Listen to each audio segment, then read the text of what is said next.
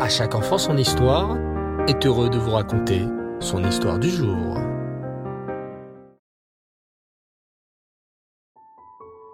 Bonsoir les enfants, et Reftov et Shavuatov. J'espère que vous allez bien et que vous avez passé un très beau Shabbat. Baruch Hashem. Aujourd'hui, encore une belle histoire sur le Baal Shem Tov. Écoutez attentivement. Rabbi Yaakov Yehoshua était un très grand Talmid Racham, un immense érudit en Torah. On l'appelait le Pnei Yehoshua, comme les célèbres livres qu'il avait écrits sur la Gemara, sur le Talmud. Il était le rave de la communauté de Francfort, en Allemagne. À cette époque, les enfants, le Baal Shem Tov n'était pas encore vraiment célèbre, mais on commençait déjà à entendre parler de lui et sa grandeur à travers l'Europe. Le Yehoshua n'avait jamais vu le Baal Shem Tov, mais avait entendu parler de sa crainte d'Hachem, de son immense connaissance en Torah et de sa bonté envers chaque juif. Chaque année, Rav Yaakov Yehoshua avait le privilège de recevoir Rabbi Dovber de Mezrich, un immense érudit en Torah. Rabbi Dovber avait des soucis de santé et il se rendait chaque année en cure aux sources thermales de Karlsbad pour renforcer sa santé. En chemin, il passait par Francfort pour avoir le plaisir de discuter de Torah avec le grand rave de la ville, le Pnei Yehoshua. Parfois, dans leur conversation, ils parlaient du Baal Shem Tov, qui devenait de plus en plus connu. Rabbi Dovber était inquiet de la nouvelle approche du Baal Shem Tov et de la nouvelle voie qu'il enseignait dans le service d'Hachem. Une fois, alors que le Rav Yaakov Yehoshua était en train d'enseigner aux étudiants de la yeshiva, une calèche s'arrêta à l'extérieur de la maison d'études. L'homme qui voyageait dans la calèche envoya son assistant à l'intérieur pour demander que le rave sorte et vienne parler avec lui d'une question confidentielle. Je suis désolé, dit Rav Yaakov Yehoshua, mais je ne peux pas interrompre l'étude de la Torah du groupe pour le bien d'une seule personne. Il peut entrer, et je serai heureux de lui parler lorsque j'aurai terminé. L'assistant revint bientôt et expliqua que le problème était tellement grave qu'il était plus important que l'étude de la Torah. En entendant cela, Rabbi Yaakov Yoshua sortit et alla voir l'homme dans la calèche.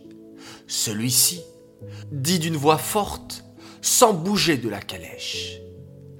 Écoutez bien, le boucher de votre ville, dans lequel tout le monde a confiance pour leur fournir de la viande cachère, vend en réalité des viandes qui ne le sont pas. Cela dure depuis plus de dix ans.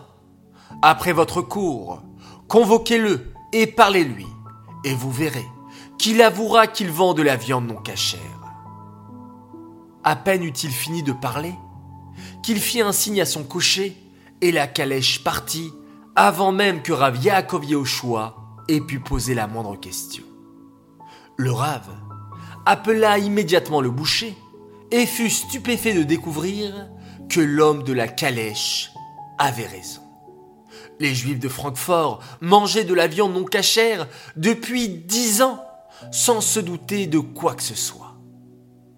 Bien qu'ils ne puissent pas en être sûrs, le Rav se dit que le mystérieux étranger qui connaissait ce secret devait certainement être le Baal Tov.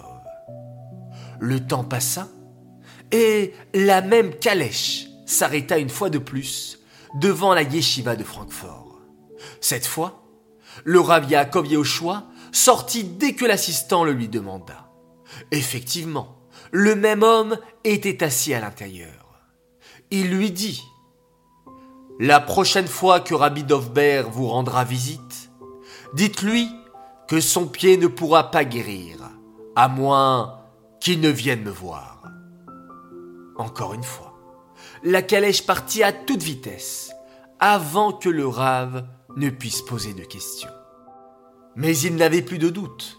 Il était à présent certain que cet homme mystérieux n'était autre que le Baal. Lorsque Rabbi Dovber vint de nouveau à Francfort, le Pnei choix lui raconta tout ce qui s'était passé. Il l'encouragea à se rendre auprès du Baal Shem Tov. Rabbi Dovber se rendit donc à Mezibodj, où il devint un chassid dévoué du Baal Shem Tov.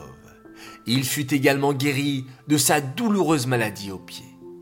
Avec le temps, le Baal Tov conseilla à son nouvel élève, le Rav Dovber, de se rendre à Francfort pour rendre visite à Rav Yaakov. Là, il lui raconta tout le respect qu'il avait acquis pour le Baal Tov. Le Baal Tov est un homme sage et un tzaddik extraordinaire, affirma-t-il. Mais qu'est-il arrivé à toutes tes questions? lui demanda Rabbi Yaakov Yehoshua. Comment ont-elles trouvé une réponse? Je vais t'expliquer, répondit Rabbi Dovber. Jusqu'à présent, je le considérais comme un homme ordinaire, tel que nous. C'est pourquoi je me posais des questions sur lui sur ses voix. À présent, je le connais. Et j'ai constaté que ce n'est pas un homme ordinaire. Il ressemble à un malach, à un véritable ange. Il se rapproche plus de l'ange que de l'homme. Nous ne pouvons même pas imaginer qui il est véritablement. Nous ne pouvons pas le comprendre, ni lui, ni sa manière d'agir. Plus tard, après la disparition du Baal Shem Tov de ce monde, Rabbi Dovber, son fidèle disciple, prit sa succession et devint le Maguide de Mezrich. Voilà les enfants, une belle histoire sur le Baal Shem Tov et sur son successeur, le Maguide de Mezrich. J'espère qu'elle vous a plu. J'aimerais dédicacer cette histoire à l'occasion de trois grands Mazaltov. Alors tout d'abord un immense Mazaltov, un garçon exceptionnel. J'ai oublié de le lui souhaiter en temps et en heure. Effectivement, c'était ce mercredi, le 14 Shvat. Alors, avec toutes mes excuses, mais tout mon amour, une dédicace spéciale et un grand Mazaltov pour Ariel Ayoun, Mazaltov pour tes 7 ans de la part de tes parents et de ta grande sœur Noémie. Deuxième Mazaltov pour un autre garçon fantastique, il s'appelle Nathanaël Koskas, un véritable fan de À chaque enfant son histoire. Il a fêté lui hier son anniversaire, alors toute ta famille, ton papa et ta maman tenaient à te souhaiter un très très grand Mazaltov. Enfin, troisième et dernier Mazaltov pour un petit garçon merveilleux. Il fête ses trois ans. Il s'appelle Aurel Souliman. Alors Aurel, un Mazaltov de la part de tes grands frères qui me l'ont demandé, Raphaël et Gabriel. Mazaltov à toi Aurel, que tu puisses devenir un grand sadique, toi et toute ta famille. Enfin, j'aimerais faire une spéciale dédicace et un grand coucou pour deux frères merveilleux, Mendel et Adam Torza, font avant de dormir une lecture de schéma extraordinaire. Bravo à vous et par la même occasion, souhaitez à leur frère chéri Ellie une réfoua chez les mains. Bravo les garçons, continuez comme ça.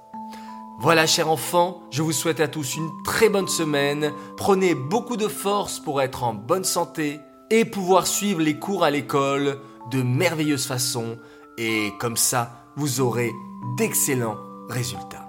Je vous dis Laila Tov, très bonne nuit.